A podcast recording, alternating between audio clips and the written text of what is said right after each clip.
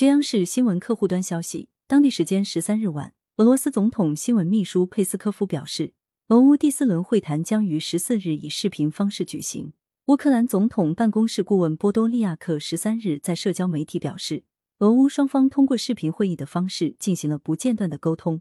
工作小组持续关注了大量的问题。十四日，双方将举行会议，对初步成果进行总结。感谢收听羊城晚报广东头条。